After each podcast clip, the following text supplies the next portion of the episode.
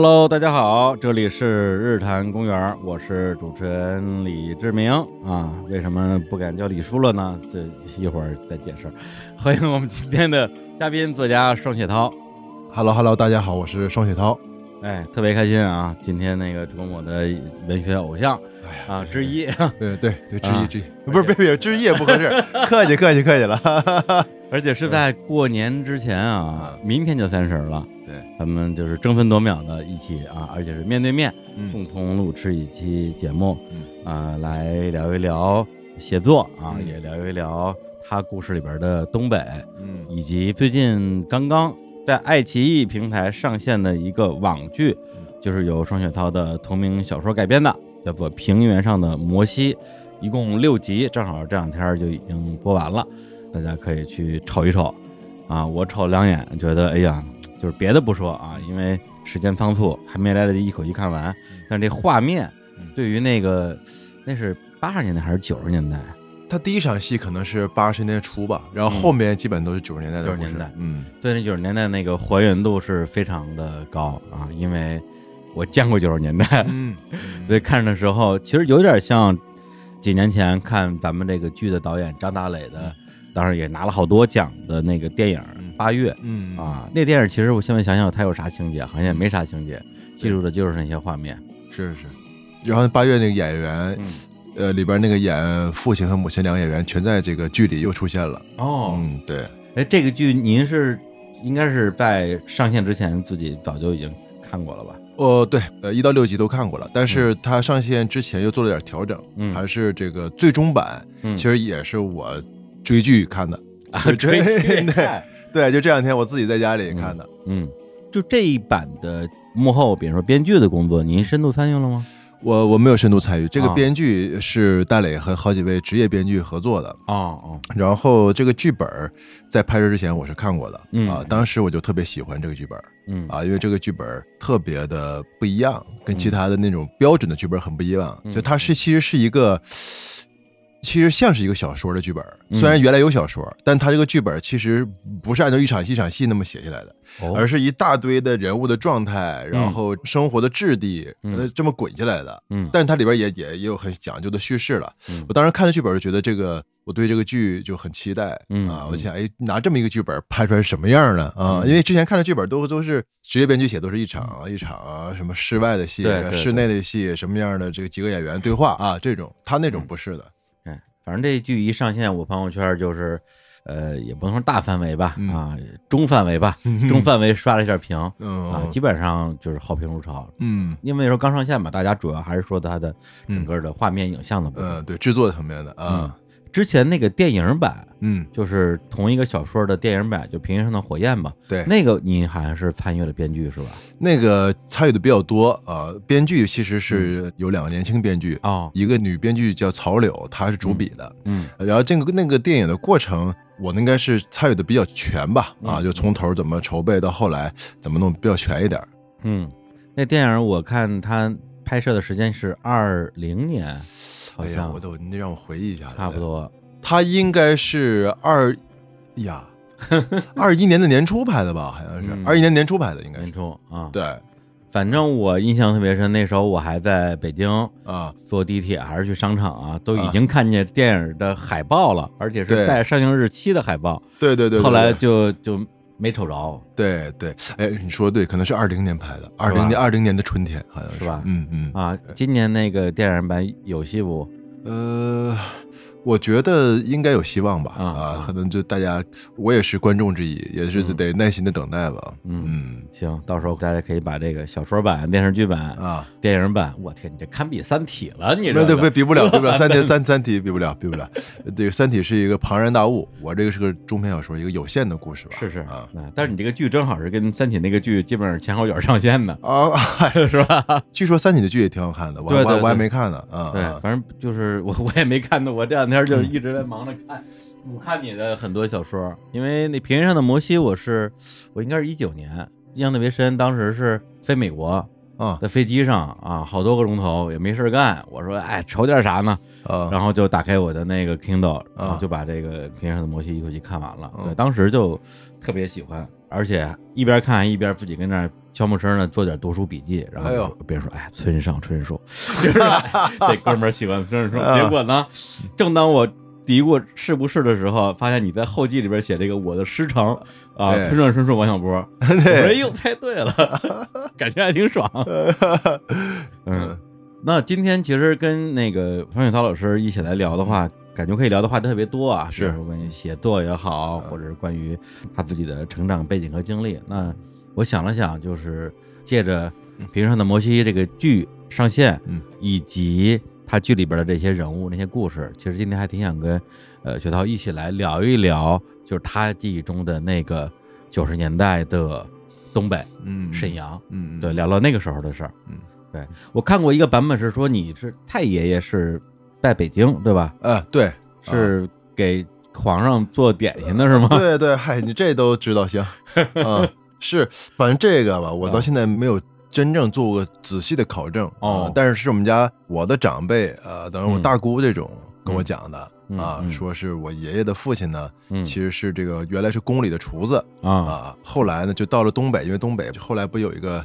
伪满政权嘛，嗯。又弄了一个假皇上嘛，对然后他这个厨子呢，本来已经就是失去了宫里的工作了，然后就因为这事儿又来到东北，啊下岗再就业了。对，又又去就这叫二进宫吧，啊，这是 二进宫啊，又去做饭去了。嗯据说我们家这一支儿就是这么在东北开枝散叶的，嗯啊，但是这个是不是这个？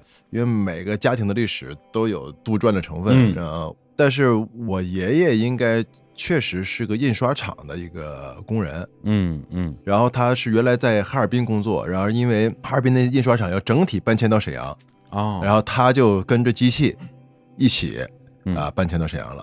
这个应该是比较确凿的。再往上边，就是我爷爷怎么来的沈阳我是觉得是确凿的。这就是再往上就是口述历史了。，对，这是这就这纯粹的口述历史了，就 嗯啊，那等于说从您父亲那一代就是在沈阳出生的了。对，就是我父亲姊妹三个嘛，他有两个姐姐，我父亲老小，他们这几个孩子全部都是在沈阳出生的。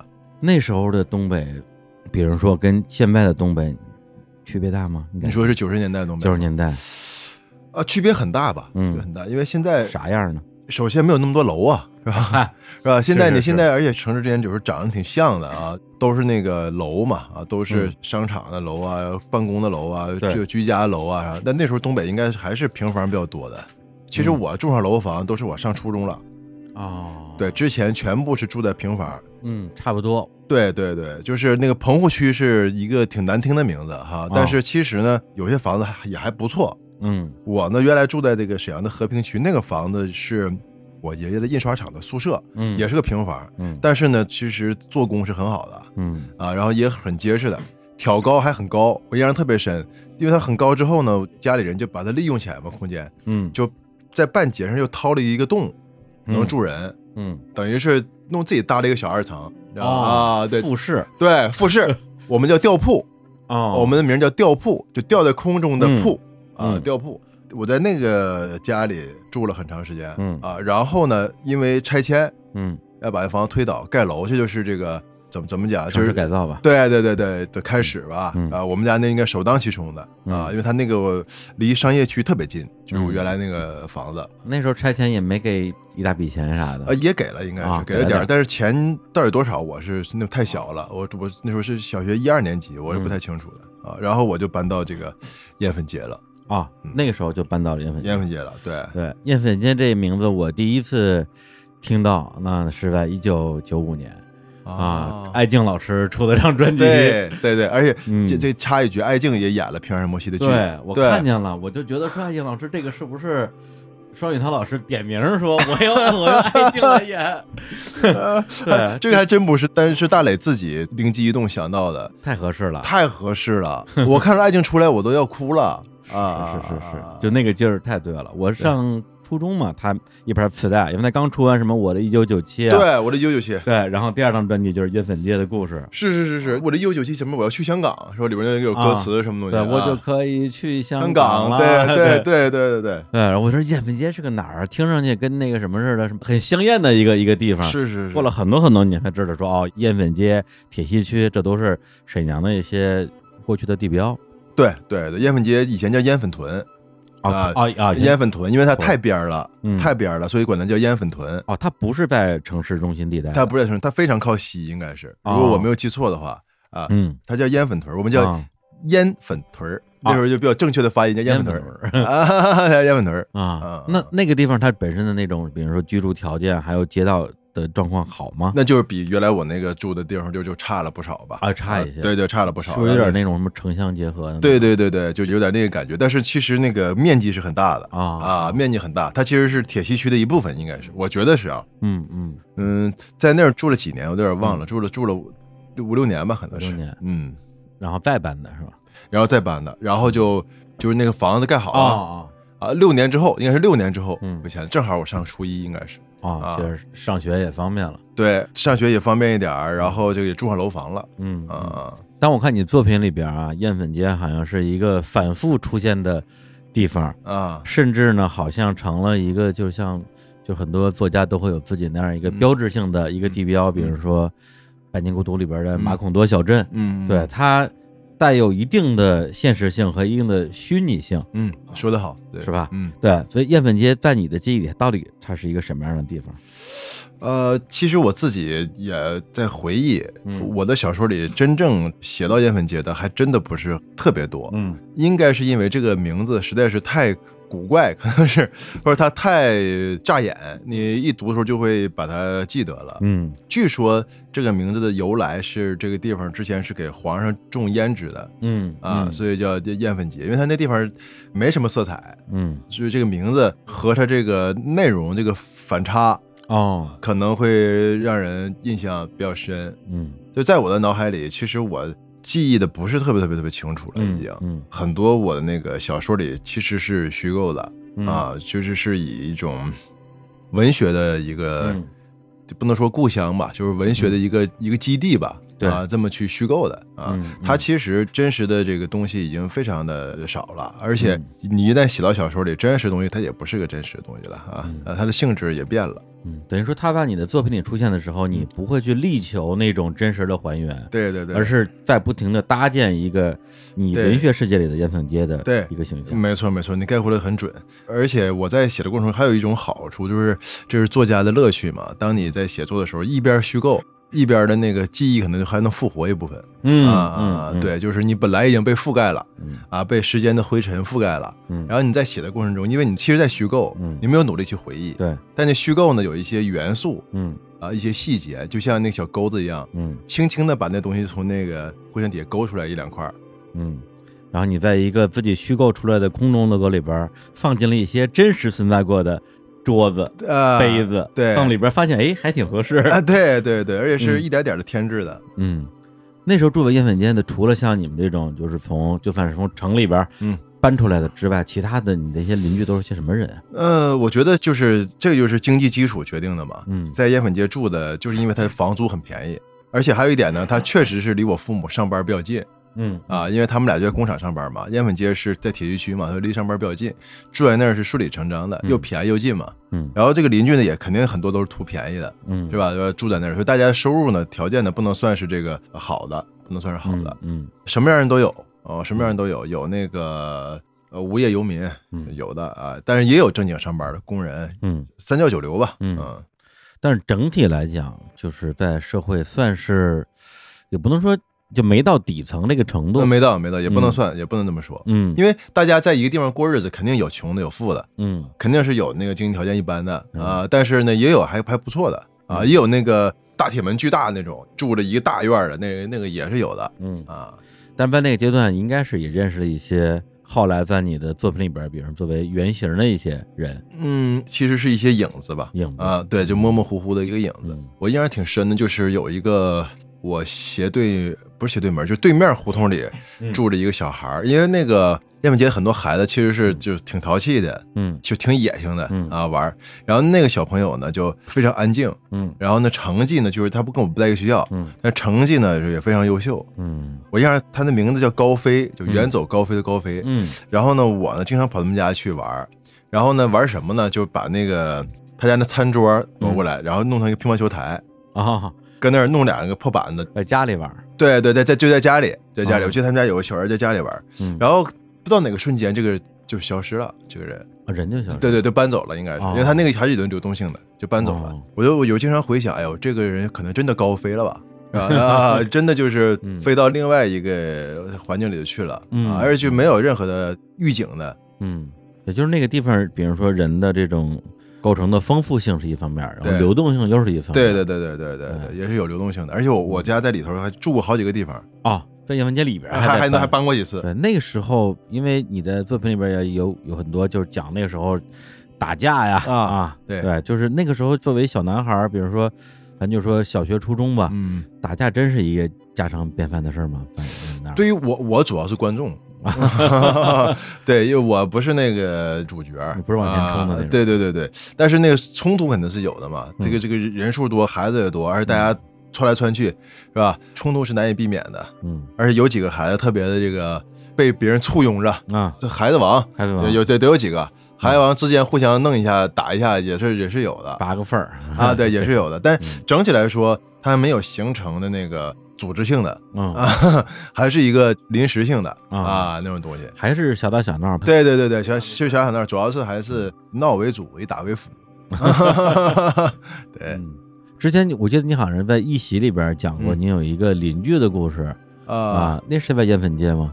他是个那出租车司机，哎不对对对对。他就抢出租车司机，对对对对对对对，啊。当时是据说他住的离我们家挺近，反正这是我父母啊跟我讲的。哦，当时有一个案件呢，可能一个叫一个大案吧，对，就也不能叫嫌疑人了，因为后来判了嘛，就是这个凶手之一嘛。嗯啊，据说。啊啊，就是在几年时间里边，他们反正杀了抢劫杀了好对对多的，对对，就是著名的三八大案嘛。对嗯嗯而对且他们的作案对象主要就是出租车司机，他们是要抢出租车，用要用这个车去抢银行，哦哦，或者抢储蓄所，或者或者抢别的东西。这个车是他的工具啊，嗯因为但是呢，出租车性能肯定是最有保证的，嗯所以他们会先去抢嗯，这个出租车，然后把出租车司机杀害，然后呢开这个车去抢这个。嗯这个案子为什么沈阳的人都很清楚？是因为他有一个纪录片，哦真实这些罪犯都出来自白啊哦，讲我这个到时候怎么回事儿。那个纪录片还在沈阳那个滚动播放，我天，对，电视台播放，在电视台播放。啊，那你小时候就看那纪录片是吧？对对对，因为那纪录片其实一方面反映了罪犯的凶残吧、狡猾，一方面也反映了就公安干警的优秀啊，啊就是他这个他这个都都是有的。但是那个纪录片对我来说是挺相当震撼的，你啥感觉？就是这个太生动了，就是里边的人，包括在不是演的，对对对对，嗯。就包括他们嗯。确实是这个已经知道结局了嘛，嗯。啊，然后他们在面对采访的时候，他们那个心态，嗯。我觉得是很值得琢磨的。有人是这个好拿脑袋撞墙嗯啊，说我就没有动过手，我只是准备点材料给他们，嗯，只是后勤嗯啊，不能要把我啊也算进这个里头嗯嗯啊。还有的是这个给女儿写信的，嗯说要朗诵一个给这个女儿的信，对，因为可能再也见不着了嘛。还有的是讲自己的人生哲学的，嗯，都有。对你这么说的话，这个纪录片它反映出来的这些，你说人性吧，它的这种某种意义上也具有某种文学性。嗯，但是他这个纪录片呃嗯。中间也扮演了一部分，比如他们抢劫的这个过程，不可能让他们去演嘛。那是，呃，他肯定要找一个，而且他们其实认真的找了一些跟他们形象挺像的人嗯嗯，去扮演这个过程，所以他等于是一真一假的一个片子，嗯，挺先锋的，是是是，像网上应该应该能找着，我我我去看看去。应该是有，嗯。就就他挺先锋的。然后在这个怎么讲呢？就是我经常就觉得，就是中国其实需要挺多就是好的纪录片的，嗯，嗯因为它纪录片就是记录了那个真的东西。嗯如果这个案子没有这个纪录片，嗯就没有这些材料。嗯对，就是中国其实就是我觉得一个电影的丰富，就是如果有纪录片有虚构片，嗯两条腿走路嗯，会更好啊。纪录片会提供很多营养，会锻炼很多这个电影人。嗯，对。那么从他整个这个案件的背景来看嗯，它跟《平原上的摩西》这个作品之间应该是有一定的启发性。对他其实也不能算是这个案子直接启发了平原摩西，哦但是他确实是我有印象。嗯但当时呢，这个城市里也发生了一些只抢出租车司机，嗯并不是要用这个车，因为出租车司机现金比较多。啊，对，他不像现在，现在打车可能是比较日常的一个事儿。那时候打车是真的是要点钱的，嗯嗯是吧？嗯就是打车是挺贵的一个啊事儿，对对对，所以那就基本上要要不有急事儿的，要么呢真是这个家里条件很不错的啊，才去打这个车。嗯所以出租车司机的收入是挺高的，而他那个抽屉里真的是有钱。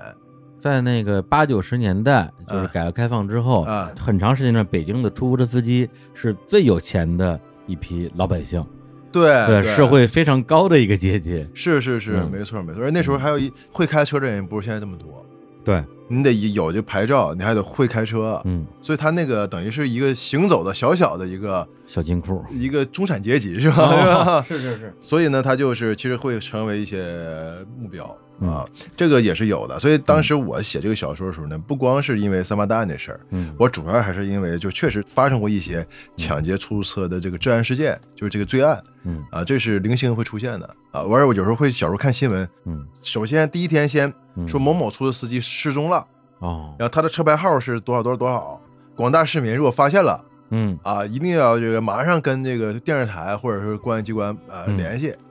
然后过了几天，嘣，出现又出现新闻，当时那个车找到了，人没有找到。嚯，连续剧了。对，也就是新闻，就车找到，就是大家这个嗯人到底多大年纪，特征什么样，大家看到了，完了嘣，完了就这个人的尸体找到了，哦，就我是有这个印象的嗯，啊。然后你脑子里就会可能脑补一些对，那但那时候很小了，那时候很嗯小，但是你写作的时候，你会调动起来一些陈年的那个记忆嘛，啊，对，因为这个作品里边的一个主要角色就是一个被认为被认为是连续的抢劫、杀害出租车司机的这样一个嫌疑犯吧。对啊，这个人的作品叫李叔。对，李守莲，对对对对。然后我一看，我说：“哎呦，这因为可能就是对自己的这个 这个艺名比较敏敏感啊对，每次看到，哎呦，李叔又 又又杀了谁啊？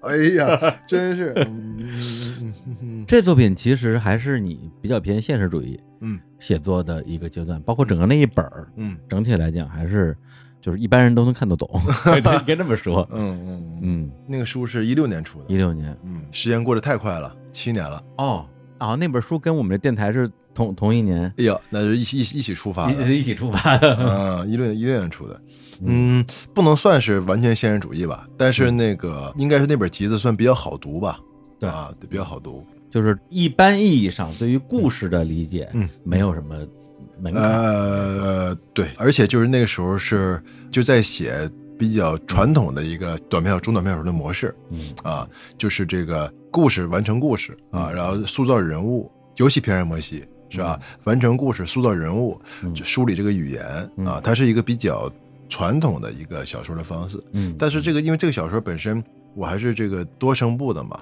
做了做了个多声部的东西是。嘛，就是我就是一个老想弄点儿嗯。呃花花花活活花活 那种人嗯。啊啊，对，嗯，就是我在看你这个，比如说《冰原的摩西》这个作品集的时候，嗯其实也会在去想，就是你的一些文学动机。嗯。就比如说，那你从写作的角度来讲，那当然有技巧，有嗯。有师承这些东西，嗯。对。但是我会就是比较本能的去思考，比如这个人为什么要去写作，嗯，包括他为什么会在同一个比较大的主题之下，嗯。比如说东北，嗯。然后下岗，嗯。啊，以及下岗之后人们的这种某种意义上是精神上的自救，嗯。但是大家的方式有的是很积极，有的是很很嗯。消极的方式。嗯。我在想，就是在那个年代，八十年代、九十年代东北的下岗潮，因为你父母是都下岗了，是吧？对这两个人都下岗。对，就这个事情对你的影响是不是非常的大？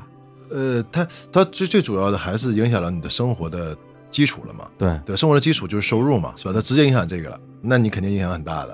啊影响到什么程度？就是你整个这个钱就变得很紧嘛，然后你的生活质量就下降了嘛。嗯然后比如说我妈还去卖过那个煮的那个东北讲苞米，啊，嗯卖过煮茶叶蛋，我都是去帮过忙，送过，然后那个弄炉子啊，然后被城管追，嗯。然后这手拎那个炉子，这手拎一个茶蛋锅，呼呼跑啊，嗯。跑一身汗，躲到那个看增城车库里，嗯。等城管过去了，说拎这出来，有的时候跑的鞋掉了自己都不知道，嗯。就就那种紧张啊，因为他这个叫叫生产工具嘛，嗯嗯。啊，一一旦就那什么了，要被人没收了之后，这一个月就白干了。对。啊，所以跑的倍儿快。我妈就现在因为上年纪，跟我说，当年我怎么跑的那么快？嗯我哪来的劲儿跑的那么快呀？在这个这个隆冬里头，在嗯在在最冷的时候，嗯，拎着炉子比城管跑的还快。撒腿就跑，而且穿的倍儿多，因为他必须在嗯室外嘛，对在室外卖嘛，就是穿的倍儿多，哇跑。嗯，说那就是一种本能啊，生存本能呃一种急，就东北讲急劲，来的有急的很急的一哦，种力量一，种劲儿啊。对急劲儿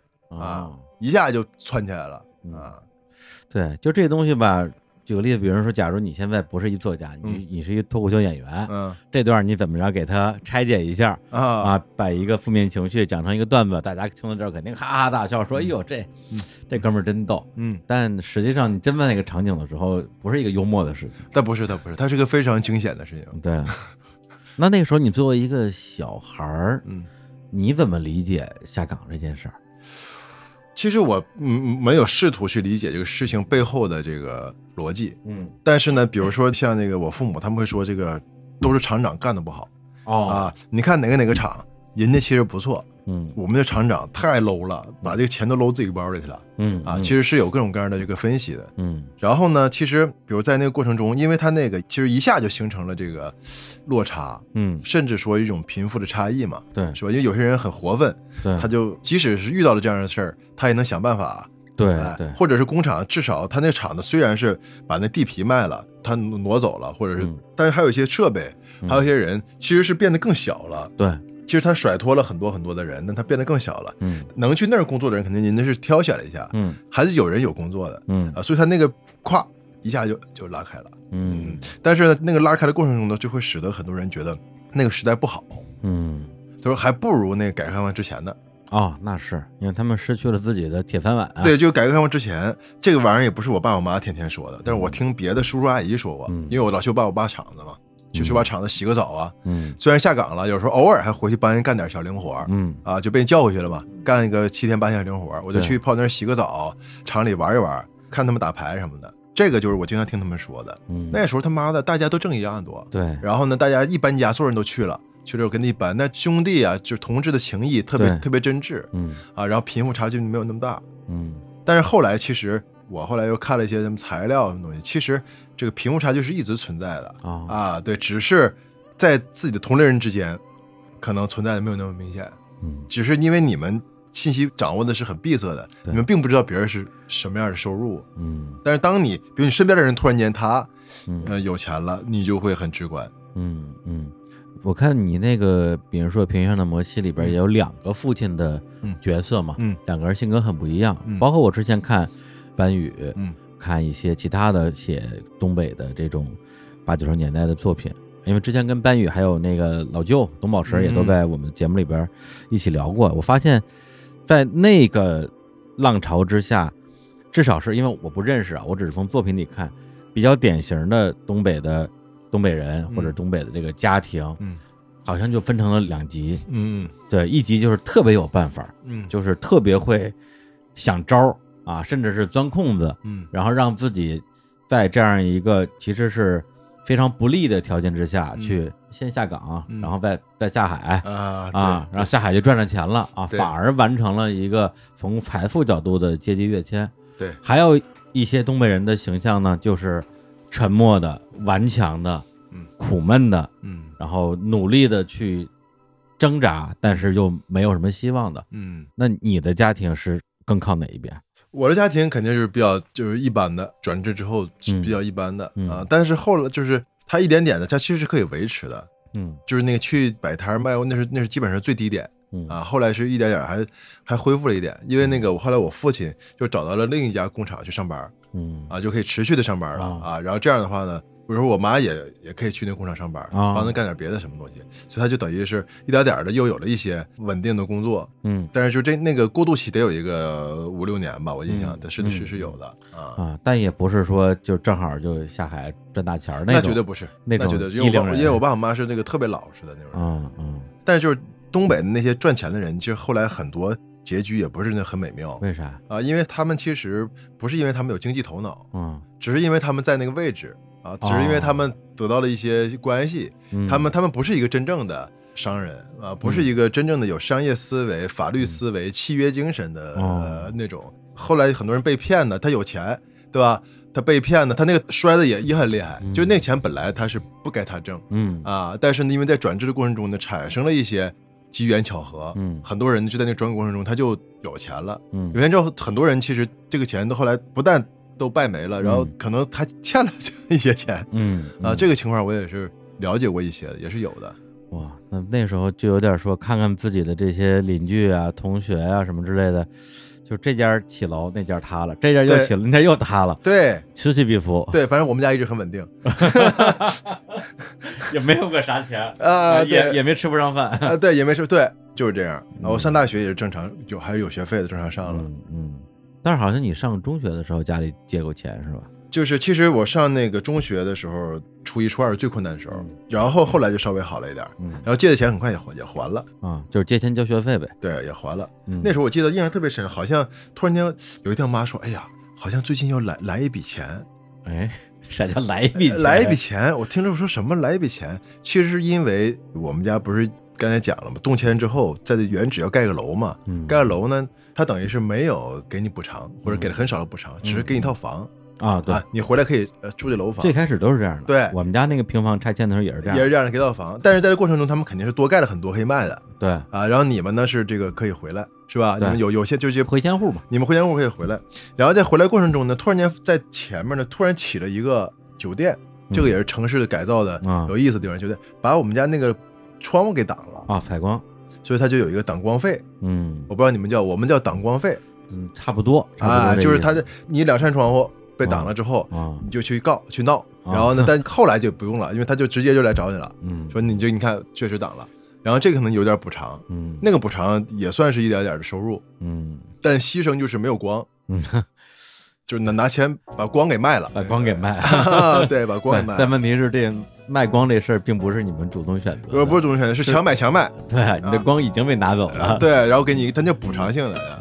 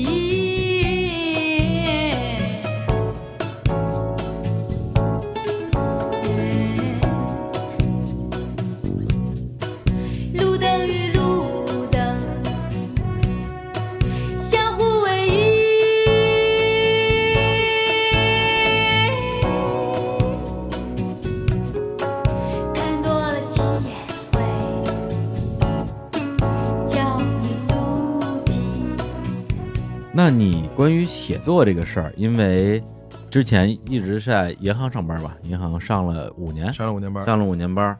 那最最最开始，你觉得自己能够去作为一个作家啊，一个作者吧，写作者吧，嗯，去做尝试，最开始的那个那个信念从哪儿来的？呀？对我我其实也在别的地方讲过，就是闲的，嗯。不是说工作不忙，嗯。是工作还真的事儿挺多，但是呢，在这过程中呢，你老是觉得没有这个出口嘛，嗯。你得找一个出口。要不论你是看电影还是阅读，它毕竟是个入口嗯。啊，你是在往里装。嗯，但是呢，就是我可能我还是挺想往外输出点什么什么东西的，就爱看书是打小就爱看书。都都能看一点儿，但是那个不算是书痴子，就书书啊书虫，不是这种，啊，没到那个没到那程度，嗯。就还是以乐趣为主，嗯，那就是一个普通文艺青年那种感觉。也不算文艺青年都啊。就就是一个普通的愿意爱阅读的一一个普通人。然后呢也爱看电影，嗯。就这么这么一个人，嗯，音乐也听，呃什么周杰伦的什么的 周杰伦儿，也也听啊。嗯。大学上班之后，嗯。就是因为要参加一个，当时看到台湾比赛嘛，有个比赛，就是哦。就试了一下啊，嗯。就阴差阳错就中标了，就中了嗯，中了之后就就开始写了，嗯，啊。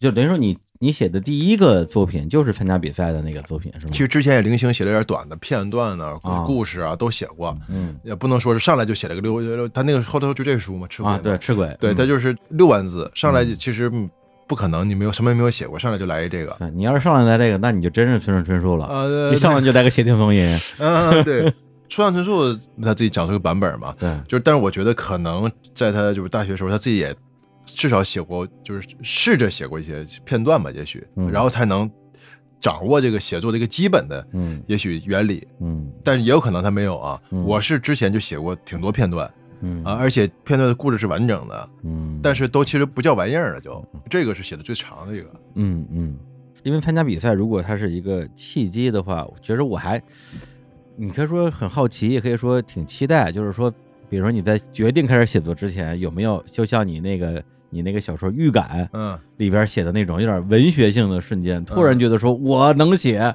我能成作家。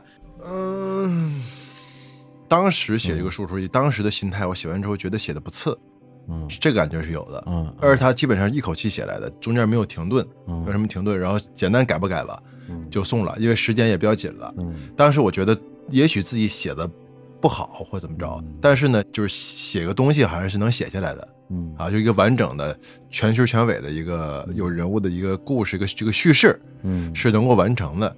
这个其实也我自己也是有点惊讶的，嗯因为我写之前并不知道自己能够真的能够完成这个事情，而且把它至少写的比较完整嘛。嗯啊，就是它不是一个磕磕巴巴磨出来的东西，不是不是，完全不是一口气儿一气呵成。对，就是二十几天吧，嗯就是一口气把它写完的，中间基本就是没有一天断的，把就把它写完了。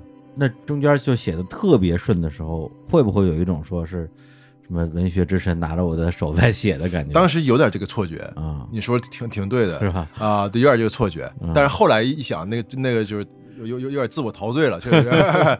但是但你写过程中的时候，那那是一个我记得是是个夏天还是什么东西，反正就是写的自己好像浑身发热那种啊，就是很投入的在写。那之后应该说就比较还比较平顺的就开始了一些小说的发表。其实从一二年辞职到一五年发表《平原上的摩西》，中间这三年基本算是不能算原地踏步吧，嗯只能算是慢慢的累积嗯啊，慢慢的累积，也不能算是特别特别顺。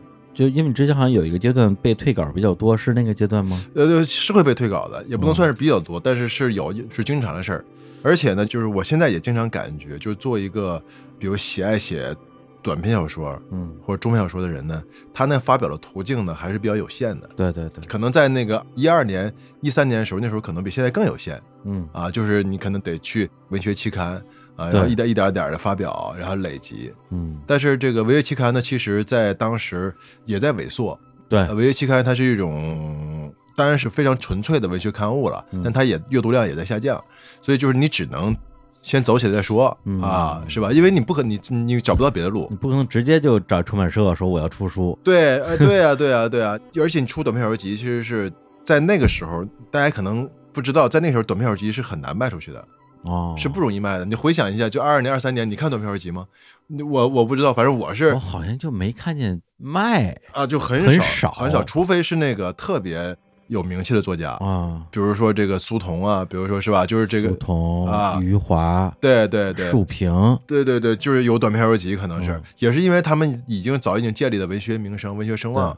但是你说上来一个新人，我我先来个短篇小说集，嗯，呃，在二二年、二三年，我还是真的是看的比较少的。对，包括刘震云、啊。刘恒，刘恒短篇小说集出的比较多，但是都是已经是好像是大家了。对对对，而且大家很多时候短篇小说都是过去写的。对，你像苏童其实一直写，但是那个像那个余华、刘震云呢，后来就很少写短篇了嗯，他都是写长篇。哦是哎，就就不怎么灵敲脆打。原来这个刘震云写的塔铺嘛，很早之前写塔铺，然后这个余华之前写过很多短篇，是吧？就是古典爱情啊，什么河边的错误啊，这中短篇嘛。现实一种，对对对，现实一种啊，什么这个伪武侠了，那对那那一本也有。后来可能就主要是专攻小长篇或者大长篇了。对，啊，所以就是在一零年之后，嗯。中短小说其实不太得见嗯。啊，尤其刚出道的嗯，青年作者也是有困难，出急的。而且那时候作为一个也不能说是业余写作者啊，因为好像也没有谁谁谁就是天生的专业写作者，对对对对，好像你要出头，感觉要不然你就走这个严肃文学，走那些期刊，要不然你就写网文去。对。反正两边呢，就算是两个能够让自己被看见，然后能够出书啊、嗯赚钱的，是我能想到的仅有两个途径吧。是是是，现在可能我觉得之后可能会一点点的更丰富，比如有现在有小鸟文学，是吧？哦？小鸟文学是啥？小鸟文学是一个 A P P，然后它上面会有中短篇小说，哦，可以在上面发表。然后呢，可能比如说单独，它也有时候它那个 MOOC 啊，就是它叫 MOOC 吧，对，也发表小说，就是可能一点点的就渠道比较多。嗯但是我我刚开始写小说的时候真没有嗯，这些玩意儿，真是没有。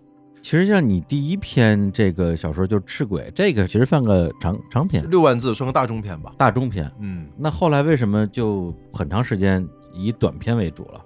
在国外其实没有中篇小说这概念。啊？啊，中国有，这哦。这咱们中国自己的发明，哦，而中国人挺爱写中篇的，嗯，就是这三四万字的那咱们的这个中篇在国外算长篇还是短短篇小说。啊？分短篇。对，哦应该应该是归到短篇小说里面的嗯啊。比如像那个《活着》，以前就是个中篇小说，后来自己拓成了一个长篇小说。余华自己创成长篇小说，原来发表的时候是个中篇小说。嗯呃，《红高粱》其实也是个中篇小说嗯啊，就中国人很爱写中篇，嗯而且有很多杰出的、精彩的中篇。对对，其实，在西方那个叫短篇小说。嗯然后你刚才问我说是这个对这个六万字，其实在国外这个就算是个短篇短篇小说，，啊但是它可以单独成册，对可以卖啊，可以卖。把这个字儿印的再密点儿，其实也挺薄的。，对对，它其实没没什么问题，是可以作为一个产品卖的。嗯因为最简单一个东西，就是作为一个新人来说，嗯写长篇的那个风险太大。嗯嗯嗯，如果我有一个，当时不辞职了嘛，是吧？就是你等于收入就断了嘛。嗯那你要写长篇写两年，等于天天就喝西北风了，是吧？那你写短篇呢，可能两周写一个，嗯也许就卖出去了。嗯只要刊物收了，你就卖出去了，卖出去就有稿费嘛。哦，快速回收成本。，对呀、而且你即使被退了，没人要，你也就是花两周的时间。嗯你写长篇两年，嗯要没人要你怎么办？是吧？你出版不了，你活不活了？是吧？哦，你这完全是从经济角度考那虑。那对啊，那你那个是，而且我自己也是一个挺愿意写中短篇的，因为写中短篇让你有成就感，你一个一个一个写完一个、哦有一个。我每次写小说都有点像去跑赛，我特别想快点跑到那个终点，然后呢再复盘去修改，嗯。但是老跑不到，就我也很着急。长篇就是你跑啊跑啊跑啊，老是觉得原地踏步，你知道，你你嗯。离那个山顶很远，嗯。呃，但是这个中短篇呢，是你一起跑都看见 不远处就有那个山顶了，啊他他比较有就注意我心里的愉悦，呃，嗯就自己那个会觉得啊，他其实是很快可以完工的。嗯。有，但是其实我有了中篇写的时间很长，是个错觉，其实。嗯。啊，像像像什么光明堂都写了七八个月啊哦，对，就中间当然也断断续续了写。写完之后觉得不满意，放一放再写，但它其实是一个可视的，可以在一个时间内完成的。嗯，在实际写作过程之中，你会觉得长篇比短篇难写吗？我觉得实话实说，长篇肯定是更难写的，啊，因为第一个它需要你的体力，嗯第二呢，它需要你付出的这个时间是很多的。嗯你就想吧，一个人写两年写一个玩意儿，和你写三周写个玩意儿，肯定是写两年难呢。对对。刚才为什么问这个长短篇的区别？因为也是孙志春说有一个短篇，啊，名字我忘了，讲的就是什么狗熊喝蜂蜜什么之类的，就是那那男的就是一个写短篇就得了很多什么什么直木奖啊之类的，嗯但一写长篇呢就呃无人喝彩，然后他很苦恼啊，想自我突破那么一个故事。是是是。嗯，其实写长篇，有时候长篇反映的真的不光是一些技巧，嗯是这个人本身的气质，其实是比较重要的。短片呢是完全可以把控的，嗯短片写的好的短片其实是挑不出毛病的，嗯但写的再好的长篇，可能有一些小瑕疵。对就是我是一个处女座，嗯我特别讨厌瑕疵，所以写长篇对我来说就非常辛苦。哦就写长篇得允许自己犯错误，写坏了也得往下写。嗯他其实跟你一起生活，那个小说，嗯那个长篇小说在跟你一起生活，嗯是吧？你在写的过程中，你也在陪伴他，他也在陪伴你。嗯。生活就不可能天天都是完美的嘛，对。是吧？你可能今天你发烧了，明天你咳嗽了，后天你就失恋了，都在长篇里就反映出来了。嗯。它等于是一直在反映着你这两年的生活，对，然后所以它肯定有起伏啊嗯，有一些问题啊，嗯。但你得接受它，就像接受你的生活一样，你得接受它。嗯。但是短片呢，其实可以是一个全部都可以把控的嗯，打磨的让你看不出这段时间我的心境，只能看出一个作品。对对对，就是不太容易露怯。哎，对，你可以完全嗯。完全的控制，甚至一个标点都可以想一周，对对对，它就是那么一个长度。是，我就看你这个短片解读的时候，就是因为你有一个短片那个女儿嘛，啊，女儿，女儿本身她也是一个叙事结构挺特别的嗯。那么一个故事，嗯。然后作为一个普通读者吧，嗯。也会有一种我在跟作者玩游戏的感觉，嗯因为他的所谓的第一人称就是我，而这个我可能是我看到的你的作品里边最接近于今天的你的嗯，形象的一个人，就是一个小有名气的作家，嗯，在一个书店办完活动之后，碰见一个男孩过来去对发起一个挑战，说我比你写的好啊，他说你写过，我没写过，但是我就是比你写的好。对，在我看的过程中，大概看了两三页，我就说，嗯，这个男孩就是他自己。然后就，然后我说，哎，我我来猜一猜是不是？嗯就是这种感觉本身就觉得很有乐趣。嗯，然后那个男孩又真的开始写作品，嗯，其实也有点像看，比如说像卡尔维诺、韩东先生那种感觉，你会期待说，嗯这个作品里边的这个作者他会给出什么样的东西来，以及这个作品外的作品的底到底是什么。然后最后那个底出来之后，我就在我的这个小本上说，哇，这个底太牛了，啊 特别快乐的这种感觉。对，这就是短篇小说的一个一个，我觉得也是它非常值得玩味的一个地方吧。对我平常有时候看短片，短片就会让你觉得看完也没有那么大压力，嗯很快就得到一个完整的故事，然后这个故事可能会在你心里发酵啊、变化呀啊，就是这种。嗯而且就是在短片里，其实你可以做很多很多实验，嗯而且我有时候写的时候也不是特别需要去把它想的很完备再动手啊，嗯长篇可能还是需要想的比较完备一些嗯啊，要不然你走偏了就在偏路上走老远了嗯啊。但是短片其实你可以试错啊，对可以就是先上路再说。嗯，你这个从《平原上的摩西》，然后《飞行者》到这个《猎人》嗯三个短片的集子，嗯，你自己有没有总结过这三个不同的阶段的创作的特点？有没有什么明很明显的阶段性的变化？就那几年你的所思所想就反映出来了吧？嗯平安摩西出书的时候，其实只是迫切的想出书，嗯。哪个出版社给我出都行啊。嗯，啊，就是就 是，真是真是真是，就是迫切想出书。理解理解。然后到了飞行家的时候呢，可能就能有些选择了自己，能选择。然后飞行家那本书呢，自己呢，其实比如《皮尔摩西》是一说出书，赶紧把自己过去写的东西赶紧划拉划拉，啊，攒起来啊，然后呢，把几个觉得自己写的最好的嗯。一传，剩下啪一扔，这一本书出来了，是吧？扔剩下的再放下一本。啊，对，不是，那就没有，那从来我从来不干这事儿 啊，不干这事儿，扔了就扔了啊嗯。它有点像那在菜市场买菜，嗯咚咚咚咚咚嗯，每个菜呢尽量好吃点儿。嗯但是呢，这个在飞行家的时候呢，其实我开始这个集子里的小说，飞行家有九篇吧，好像是嗯我忘了啊，就就，但是他可能先开始有五六篇吧，嗯一边做这个书一边补充写的，嗯，就他有点像，虽然也装一篮子里，但他其实想做成一个菜。对，它是一桌菜，而不是十个菜。对对对，它这个整体性，其实我因为就是我像刚才也说的，可能开始的时候青年作家出短篇集比较难，所以呢，我就在想为什么？因为之前短篇集就像是一筐东西，是吧？但是这个西方的很多短篇集其实非常有构思的，就是非常的有设计的，它就像建筑一样啊。对但是我可能做的我那么好，嗯。但是飞行家努力让它有一定的这个整体性，然后到这个猎人呢，可能整体性更强了一些，因为它就是那个一个时期写的，然后全部都是短篇，嗯全部都是短篇小说，一年多每个月都写一个嗯啊，然后写坏扔掉，就显得稍微整齐一点。对，总体来说，飞行家和猎人算是真正的意义上的整体的小说集对，用我们音乐行业的话来讲，其实就像那种概念专辑，啊，对对如窦唯的《黑梦》，对对对对对对，包括像看那个陈春成的《潜水艇》那本小说，是他的那，种整体性是很很强的对。对对对，是的，我觉得整体性是有强大的逻辑的，嗯就是你为什么要成一本书呢？嗯是吧？就书本身是有逻辑的，是能够说服我自己的，嗯读者读起来也会比较舒服。原来那个飞行家的原来那个书的那个本儿名字叫《北方花有无有》，嗯，它里边有篇小说叫《北方花有无有》，嗯后来呢改成了《飞行家》，哦因为《北方花有有》听起来还是太绝对了，嗯 好像就是崩给了一个结论，对对给了这个结论。飞行家就显得比较中性，比较中性，包括猎人这个也很中性，啊 对，比较中性。嗯，名词嘛。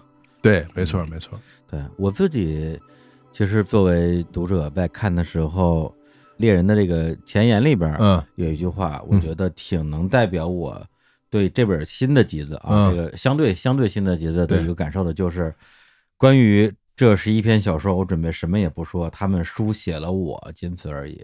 嗯对我会觉得，如果是《平生的摩西》，你是你在写小说，嗯这个作品，感觉你跟着你的人物，跟着你的故事走的那种感觉特别强烈。是是没错嗯没错，就是自我的一个反应吧啊，嗯自我的反应。我越来越觉得写的小说，不能说他这个小说里一定是真事儿，但是我觉得这个小说的这个东西应该可以反映一点你这个时期的呃想法，就跟自己的那个嗯，不是特别独立于自己之外的一个特别外化的一个嗯。客体那个东西啊嗯。啊，当然它再客体，它也是个主观的形成的东西，但是我现在更倾向于让它跟自己的关联度更高一点，啊，嗯，对，女人，女人这一生啊，为了谁女人，女人这一生，为了她的男人，为了她和她的孩子们。情窦初开是为爱牵引，瓜熟蒂落是为爱守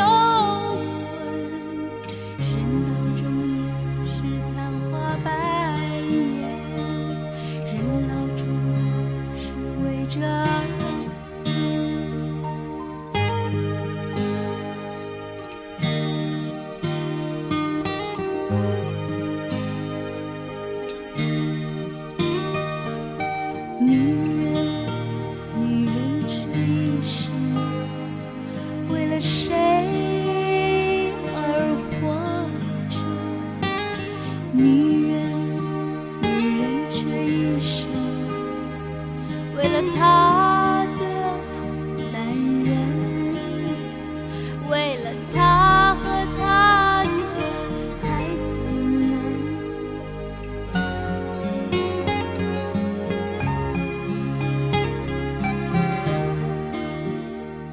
要是单把这些作品拿出来说啊，嗯。而这不是作品就是故事的话，嗯。每篇都很精彩，都可以当成一个你说是魔幻主义小故事来讲啊，嗯。就是你放在故事会，哎，不是不是那个故事会啊，嗯。就是大家一起来说，哎，我给大家讲一个故事吧，有点像十日谈那种感觉，嗯。都是很好的故事，但是感觉。比如说在节目里边讲出来的话，就把它文学性的部分给 又又给忽略掉了，嗯。就变成讲一个好像有有点有点猎奇，或者是故意有一个反转的故事了。对嗯，但是里边有一个，在我看来，它某种意义上是一个系列作品，嗯或者说一个文学形象，就是关于父亲，嗯关于父亲这样一个形象，在你的作品里边的这个分量是非常重的。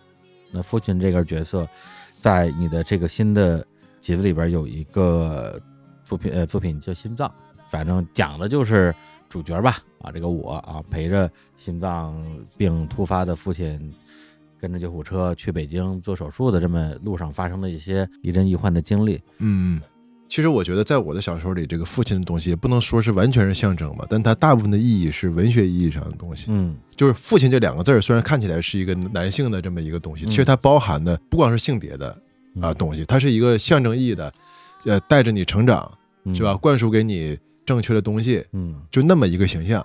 这个形象是我特别爱写的。嗯我是内心其实我是个挺懦弱的人啊，我特别希望有这么一个人，嗯即使供我批判也好啊，或者供我学习也好，但他就在我这个前面走着，我能拽着他的衣襟，是吧？然后呢，我能也能找到自己的路嗯啊。然后呢，如果是我叛逆了他啊，也是因为有他，我才到了另一个方向去啊，嗯我得换个方向。但是也是因为他先走了这个方向啊嗯，所以这么一个形象对我来说是非常非常重要的啊。嗯无论他是我的敌人、亲人，还是他是我的这个爱人也好，他都是嗯我的呃重要的呃一个对象。嗯嗯，因为你父亲下岗再就业，嗯好像也没有去成就吧，嗯没有去成就一个嗯好像像你说的挺牛逼的、挺厉害的事情。嗯。那么你会去替他觉得这是上一代的人的一种遗憾吗？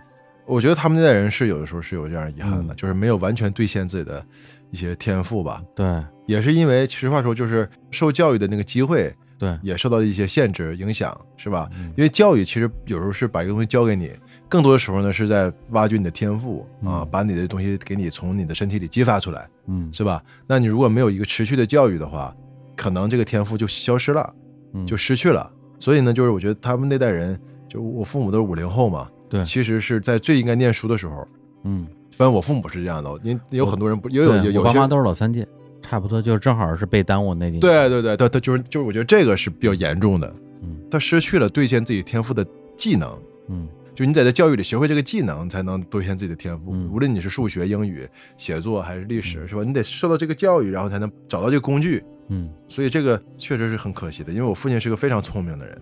嗯我记得我小时候学课文，他都已经三十多岁了啊，哎，三十多岁已经，我现在都比三十多岁大了，你四十了，对，四十了。就是 在我父亲三四十岁的时候，我小时候背的课文，他那时候他是二十多年前背的，他还能背，就是他是一个记忆力非常好的，也是非常聪明的一个人。嗯，今年是整四十是吧？整四十，谢谢啊谢谢，得整四十。有有啥感悟不？唯一的感悟就是想让自己更更坦然一点吧，啊，然后能够活得更自我一点吧。嗯这个自我不是任性啊，就是说自己认为对的事儿就尽量做啊，嗯自己认为不对的事儿，无论这事儿是有多好的这么一个结果，认为不对就尽量不做。嗯，这是我今年的一个感觉。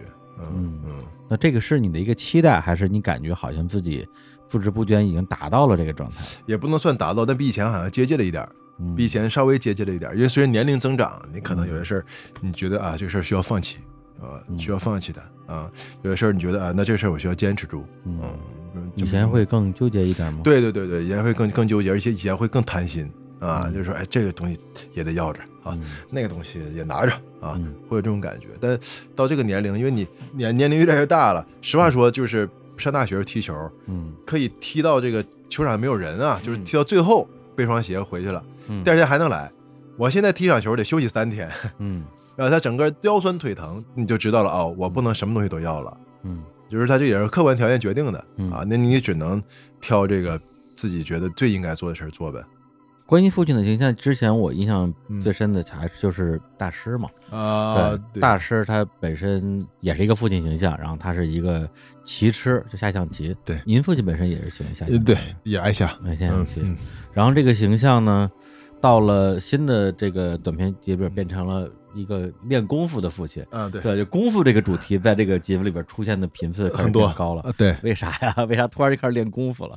我这人就挺喜欢记忆的，就是这个一个技巧，一个记忆这个东西。嗯功夫的东西呢，我因为我对武术不是很了解，但是它好就好在它既物质又精神，嗯它很适合作为这么一个东西来去书写嗯啊、我觉得就适合进入文学的东西，这种东西是非常好的，嗯就它既物质又又超然。嗯这个功夫其实就是这个东西，它好像包含这种文化，嗯，是？吧？包含着一种精神追求，对。但它又非常的肉体。反正我其实几年前看那个大师的时候，我啊当时也是自己的小读书笔记，我说啊，这是一个武侠小说，哎呀，准，是吧？对对对。对，其实像老舍的那个是断魂枪嘛，断魂枪。对，不传就是不传，不传就是不传嘛。我说，哎，这不就是一武侠小说吗？结果后来就开始写真的武侠了。我说我这学好疯了，这这，啊，嗯。说的对，那个大师整个的结构很像是一个嗯。武侠小说，或者是一个日本剑戟片，或者是一个西部片。嗯。它其实它是一个比较传统的叙事逻辑。嗯。啊，就是开头有一个瘸子，是吧？然后呢结了仇，对是吧？然后他就回来了，然后两个人弄一下。这个很多西部片、剑戟片其实也都是都是这个逻辑啊，嗯就是你看日本的很多片子，日本剑戟片两个高手。对，前面结个梁子，很多年没见了，对晚上哎，到快结尾的时候，他搁这儿堵着你呢，嗯啊，他那个东西是蛮有意思，其实我一直挺喜欢的。嗯，但是怎么把它写的让大家看不出是武侠嗯啊？就是你是敏锐的读者，就我把它，但可能武侠看的比较多，对，但是我觉得它最重要的是，就是把这个结构嵌入到这个日常里面对，啊，让它成为一个现实主义小说嗯啊。其实它不是个现实主义小说。嗯在我写大师的过程中，其实我最大的快乐就是，它虽然那个底子来源于我父亲的形象，嗯但后来它完全成为了一个我虚构的形象嗯啊，然后我就在里边得到了非常大的快乐嗯啊，甚至可以说找到了小是小说以来最大的快乐。嗯嗯嗯然后因为他写的比较早嘛，所以在这之后，其实我就写的相对舒服了一点，也是因为大师这个东西写的过程中，让我得到了一种呃方法。对，其实大师里边这个父亲跟心脏里边的父亲，某种意义上他也有一种精神上的一种传承性吧。对，没错没错，有一种关联性。对你好像挺喜欢看金庸的是吧？当时年轻时候特别喜欢啊啊，特别喜欢。啊，你感觉会有是一些实际的影响吗？有很多影响啊。啊，我觉得金庸所创造的那些人物之间的关系的模型是非常厉害的，嗯是非常厉害的嗯，就是他能够被不断的翻拍，嗯变换各种花样出来嗯啊，就是因为他制造了那个中国人的那个人物关系、伦理的关系，嗯真的是超级厉害。我觉得金庸确实是一个旷世奇才，嗯旷世奇才，而且他写东西根本就不累，我觉得他写这武侠信手拈来，嗯是吧？就他那个才华是摁不住的才华啊，对就随便，而且他他白天他还写社评，是吧？其实算是一个公共知识分子，还还要在维持着明报，其实还是个老板。后对来，，然后还写小说，夸夸夸就是吧？嗯，他最高的梦想和目标是做国事，啊，对，对就他是一个非常有政治抱负的人，对对对，他曾经还面试过外交部，好像就是他很年轻的时候啊，很年轻，就他很想去做这个事情。嗯，我发现你在比如说自我剖析自己的，比如说作品创作的动机，或者是自己的所谓的师承，嗯，受到过哪些作家的呃影响或者启发的时候，就一直挺坦诚的，呃，感觉好像有的作家就生怕别人刨出自己的根儿来，啊，我觉得这个包括新出这本儿就是《白色绵羊里黑色绵羊》对，一本都是写这个的，对对对，就是他包括这个小说是为什么要这么写，嗯其实也也就讲了一点儿，对，就是我觉得是这样的，我们这儿的文学的这个东西特别需要大家坦诚一点，嗯，我觉得没什么可藏着可掖着的东西。我喜欢王小波，更喜欢他的杂文多一点，对，呃，杂文多一点。然后我喜欢村上春树呢，我可能喜欢他的那个，甚至更喜欢他的《挪威的森林》，嗯。还不是后来写的特别复杂的那些书，嗯。就是喜欢一个作家，也有喜欢的侧重。嗯。啊，也不是笼统的喜欢全部，是吧？所以就是即使自己的师承啊，怎么一路走过来，也是非常复杂的，嗯，也不能说是一聊就谁谁谁就很简单的对应出来啊，你的写作也我觉得不是这样的，我觉得这个聪明的读者都能理解这个东西，嗯，所以他就不怕谈，不怕聊。嗯。其实我作为一个刚开始写小说的人的时候，我特别希望看到作家嗯聊这些东西，就是对一个刚开始写作的人，所以我现在就是我自己也爱聊，是吧？嗯我自己嗯也愿意聊这些东西嗯啊。然后如果能别人看了觉得，哎，我也想写小说，只要有几个人觉得我也觉得我能写，嗯我觉得就挺好的啊。我觉得我们现在这个很多年轻人受教育程度是非常高的嗯，然后那个其实不停的发微信，嗯也是在书写，也是在文字里头转悠嘛，对是吧？其实都具备写作的能力的，因为发微信有时候也是叙事，今天我遇到个什么事儿，是吧？也在叙事。那你要是把这东西转化成小说的这个方法，嗯很快就能写出一篇小说来，即使不长，嗯，然后就会写出第二篇来，会越写越好。对。所以感觉就是，如果说是一个没有尝试过文学创作，又嗯有点兴趣的人，到时候可以看看这本《嗯白色绵羊里的黑色绵羊》。嗯就这样的书我，我之前有印象的，可能徐浩峰《刀与星辰》算是一本儿，呃，影评集我挺喜欢的，对，嗯然后再者就是王朔那本骂人的，对，骂了一本，我看王朔啊，啊我看金庸，我看鲁迅，啊正话反说，反话正说嗯啊是。我自己，因为你说你的两个老师是，呃，王小波和那个孙尚嘛，还有很多，还有很多还有很多，这就啊。得得有十五个吧，还是二十个，二不止吧？不止，哎呀妈呀，到处拜师啊，不止，不止，不止，不止，因为作家就是这样嘛。嗯。就是你那个主体是自己，其实主体还是自我，嗯。然后但是你的方法呢，很多很多地方都有。啊，长托短托，对对对对，都有 都有都有都有都有，包括其实那个嗯。包括契诃夫啊，包括这个张爱玲啊，包括很多很多很多人嗯。啊，因为因为你你的阅读，你真的是你可能十年前读个书啊，你自己当然不觉得哈，嗯。等你十年之后突然间写一个什么东西就想起来了，嗯嗯，你在猎人的前言里边还写到了一个东西，其实你让我去理解的话，就是死亡恐惧嘛，嗯，对，就是你在你夜半无人的时候，然后你好像感觉一切终将消失嘛，嗯。然后这个东西反而给了你一种力量，让你要去写作。反正看你很多的作品和你作品的一些自述啊、嗯。前言等等，会觉得说这个哥们儿吧，反正好像也挺能说，但是呢，嗯。本质上还是一个挺就像你作品里的某些主角一样，有自闭的，有孤僻的嗯。这样一面的一个人嗯啊。嗯。包括你说睡觉不敢不拉帘儿嗯。啊，这个不是一般人儿。呃，我是特别怕没有自我空间的这么一种人，就是我可以不出去旅游，嗯我可以不下楼，嗯但是呢，我不能长时间的旁边有人，哦，你知道吧？就那就得睡沙发了。哎，就是就是，嗨，你这个 你这个理解稍微跑偏了点儿啊！我是那个必须得有独处的时间，要不然我这个这个脑子就要乱了，啊呃，就会很很疲劳。嗯我觉得不能算是一种问题吧，嗯但是在算是一种渴望嗯嗯啊。独处会让我就是能够琢磨一些事情，就是无所事事。有时候独处什么也不干，也不真的不应该写东西，嗯但就是无所事事，跟有时候鼓就鼓就这个，捅咕捅咕那个，但在过程中你就一点点的形成一种一些东西。嗯但你老是在人群里是，我觉得是很难形成嗯什么真正了不起的东西。那我现在也没有什么形成了不起的东西啊，但是在在在人群里肯定是很难，我觉得是有有难度的。嗯嗯然后我其实是一个不能算工作狂吧，嗯。但是我基本上是不怎么太休息的一个人啊。我是期待三百六十五天都有工作的，你的工作指的就是写作。特指写作，有的是写作，有的是比如说做跟电影有关的事情，哦。有的做跟出版有关的事情，创造点什么。嗯。就对于我来说，今天或者明天或者这周总得弄点什么，嗯。就是迫切的想要创造，无论它是好的还是坏的嗯。啊，都想要创造一个东西。嗯啊，因为你只有创造，你才能感觉自己好像活得更多了嗯啊，活得更宽了，嗯活得更复杂了，嗯而不是让这个时间过去了。嗯。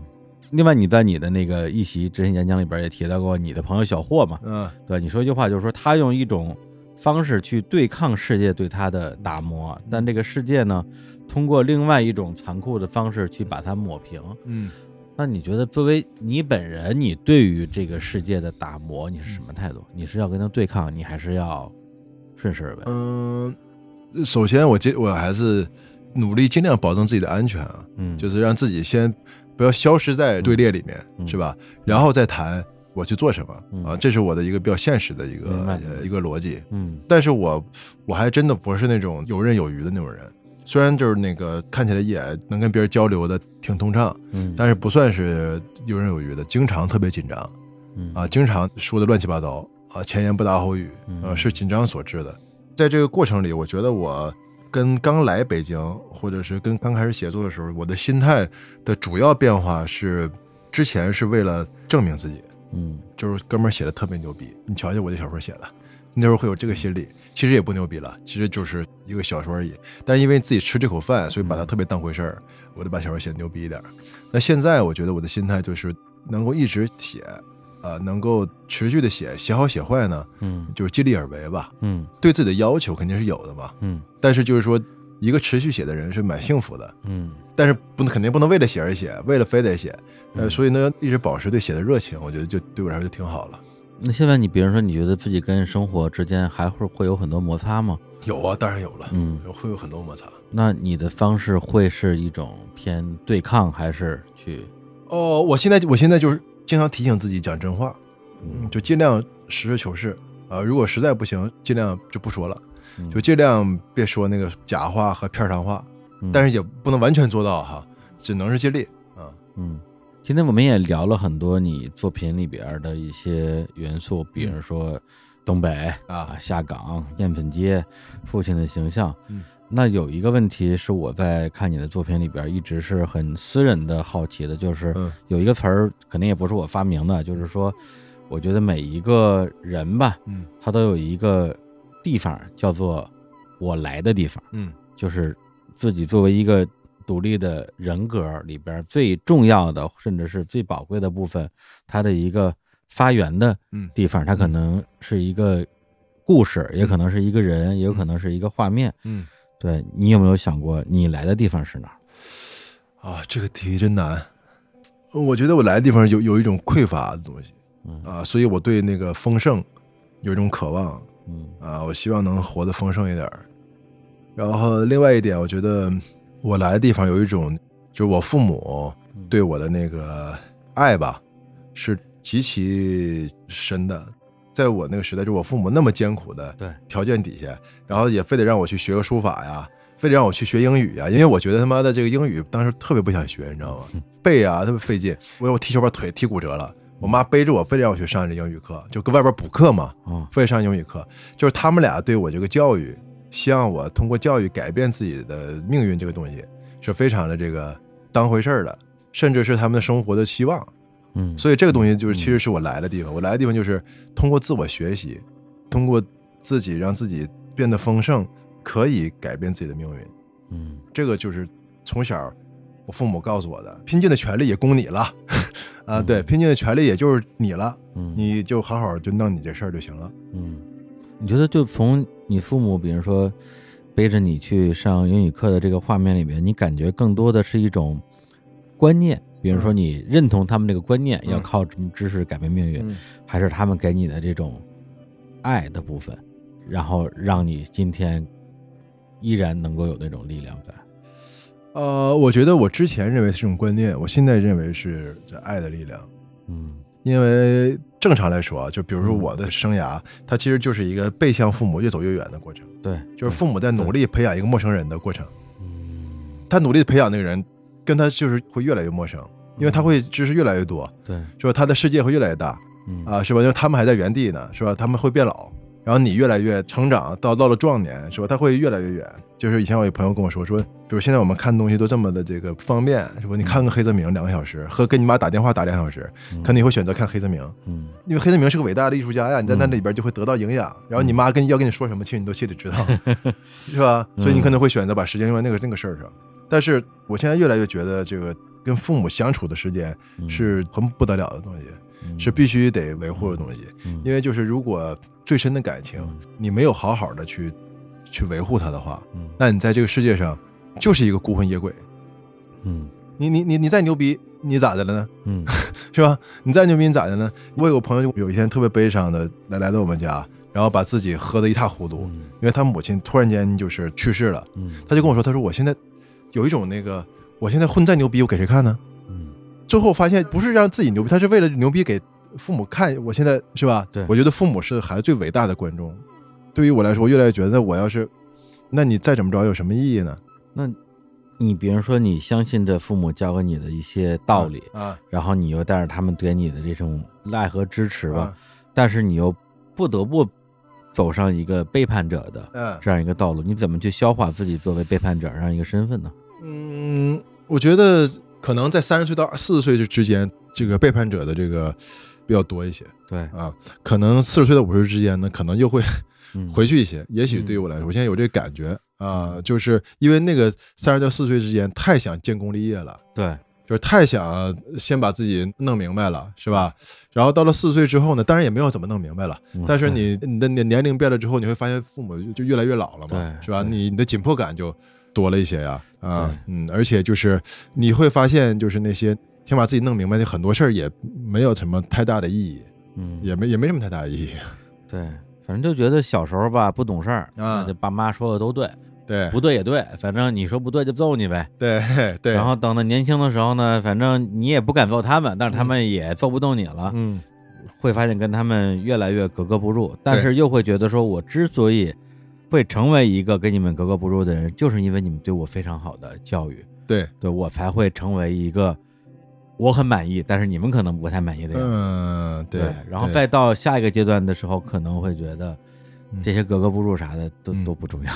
是的，是的，是的，嗯是的。就是如果这个知识和和学识使你远离了最亲的人，那这个知和学识它多少会有点问题。哎呀，最后聊到家庭话题，哎呀，挺好，挺好，挺好挺好。又在这个年年终岁尾，挺好，挺好，挺开心的。行，那那个张雪涛老师著作等身啊，我花落好几百，我这呀呀呀呀，那可不是吗？那回头有空请你吃饭，给你补回来。一百块钱儿，嗯对，现在能买到的是七本啊啊这个最开始的赤鬼，嗯然后天舞手机，啊然后飞行家嗯。啊，猎人，啊聋哑时代，啊还有平原上的摩西，嗯。还有去年最新的这本《白色绵羊》里的黑色绵羊啊，反正大家长篇小说、短篇小说，还有杂文评论集都有嗯！啊，大家就买吧。哎呀呀呀呀，也就对，也希望大家那个有空可以看看那个爱奇艺那个剧啊，对啊，对，看看那个剧，因为那个剧呢，我自己个人是挺喜欢的。嗯，李叔，你回去也看看呗。不是有嗯我把你这个这个叔，哎，不是这个叔，啊这个叔也也没看完啊啊，看了一半吧。嗯啊，但是节目录完了，啊看你的书的优先级就往后放了，啊，我就优先去看剧去了。对，把那那个剧挺好看的，还是啊，它是一个非常罕见的产品。对，反正我是觉得，但凡是我们这个岁数，就是嗯七十年代末八十年代初的人，对对对对，对你，我觉得肯定是边看边在心里边就各种画面、啊，对对对，涌涌涌上心头。涌上心头。我甚至我今天我瞅了两眼，我都说嗯哇，这是不是可以跟我爸妈一起看？，是是是是吧是是，虽然他们对这个杀人啊这些东西可能没啥感觉，但是那些画面人家可啊，认识对对对对对，没错，就是在在这个时代能够做出这么一个产品来，嗯得需要各种各样的条件，我觉得。对不不光是这个创作者他的风格能力，也是需要这个支持，给他自由嗯才弄。因为现在你做一个任何事儿，尤其写小说是比较自由的，但你要做电影或者剧什么的，那他那他 那因为有有有第一有钱，对对吧？第二呢也有这个各种各样的这个限制，对，那个路径其实是不太好找的，有时候人里边有很多的不可控性，很多不可抗力，很多很多很多。然后还能达到这个完成度，我觉得是是非常非常的不容易。是啊，我身边很多就就搞电影的朋友，最后都很信命，嗯，因为那个东西它太偶然了，有时候。是吧？不是好多剧组开机之前都在这拜拜是吧？那那个那个东西就是真是有有轮盘赌的性质啊，行，我回去我觉得可以带我爸妈一起一起看一下，我也可可以对我我也别低估人家欣赏水平。哎，你先看两集感觉感觉呗，对是吧？然后这个如果能看就继续看呗，对，然后如果是比较年轻的嗯我们的听众，想看看九十年代嗯中国长啥样啊嗯？中国北方吧，啊它那个背景是从烟粉街嗯，沈阳改到了呼和浩特，对，是吧搞到呼市，对啊，没错，嗯，啊嗯，但是反正我看着觉得区别应该也没有那么大。没有那么大，没有那么大，北方工业区嘛，哎哎哎，而且家庭关系什么大家是相通的吧，都都是中国人嘛，那很通很通。是是是。好，那我们今天就非常感谢双雪涛老师做客日坛公园儿，我们来跟大家说再见，拜拜。谢谢李叔，谢谢谢谢大家，拜拜。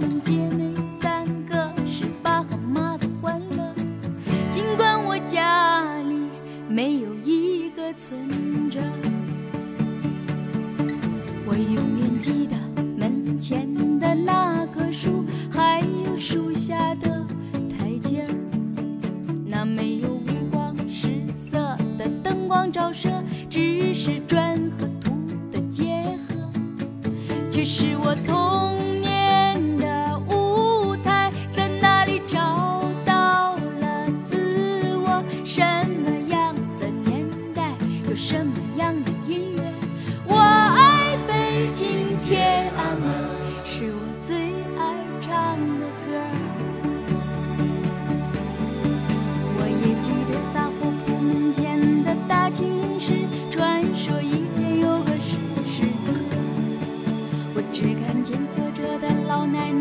老爷爷，石头被磨得又光又滑又暖和。我躺在上